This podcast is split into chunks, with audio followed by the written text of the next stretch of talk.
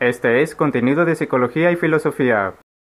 Si se realizara una encuesta en la que se pregunte cuál es el concepto central que se estudia desde la psicología, no pocas personas responderían que se estudia la mente. Este mismo término aparece incluso en el saber popular. Recordemos aquella frase que reza mente sana en cuerpo sano, sentencia que cuenta con el respaldo derivado de la acepción de salud mental en complementariedad mutua con la de salud física. Este dualismo, expresado mediante varios pares de vocablos a lo largo de la historia, ha constituido uno de los principales ejes de reflexión del pensamiento filosófico. En una aproximación a las disquisiciones sobre aquel podemos inquirir si hablamos de un solo ser, ¿por qué se escinde en cuerpo y mente?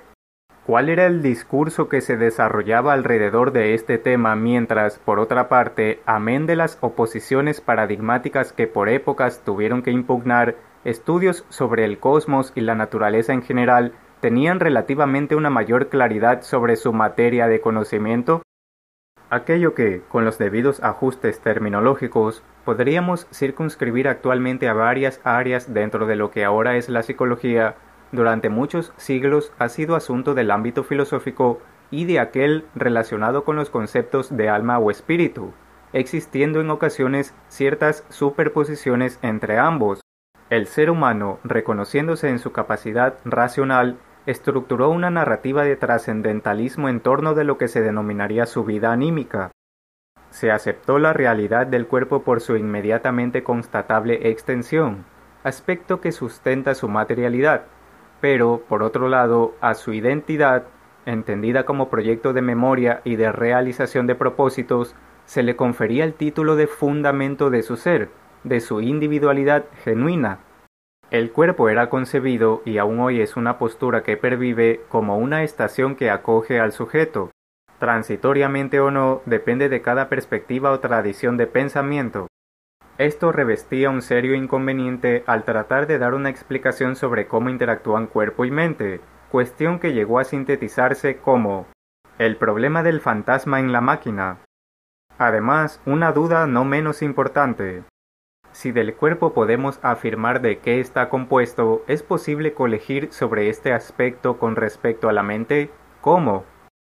¿Qué dificultó que estas interrogantes fueran abordadas siguiendo un ritmo de avance equiparable al de la física o la astronomía, que, superando sucesivas dificultades, lograron ingresar a la edad moderna con un considerable conjunto de método y teoría? La pregunta enfoca el núcleo comprensivo del surgimiento tardío de la psicología como disciplina científica. A ello contribuyó decisivamente el hecho de que los asuntos que envolvían la individualidad del ser humano han ocupado un puesto de privilegio en las reflexiones de filósofos y literatos a lo largo de la historia, e incluso refranes y proverbios tratan aspectos de esta índole. El paso determinante para que la psicología se constituyese como tal no acontecía por cuanto se requería de un método que le permitiese establecer un corpus teórico. Ello llegó a posibilitarse solo mediante el aprovechamiento de principios y prácticas de la ciencia del siglo XIX, caracterizada en ese entonces por su base empírica, principio que se mantiene para subsiguientes desarrollos. En particular los influjos provinieron de la fisiología sensorial, de la neurofisiología y de la fenomenología.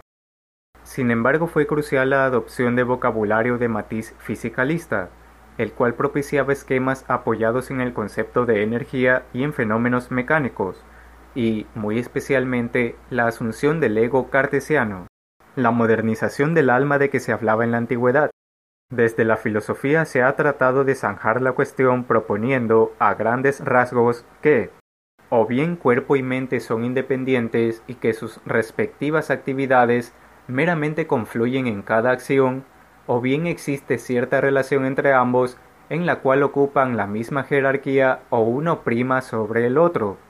En consonancia con esto último se ha llegado a formular ¿Es real todo cuanto captamos como materia o es solo un fenómeno que emerge del funcionamiento de la mente? ¿Es la mente un fenómeno que emerge de las estructuras que rigen el funcionamiento del cuerpo?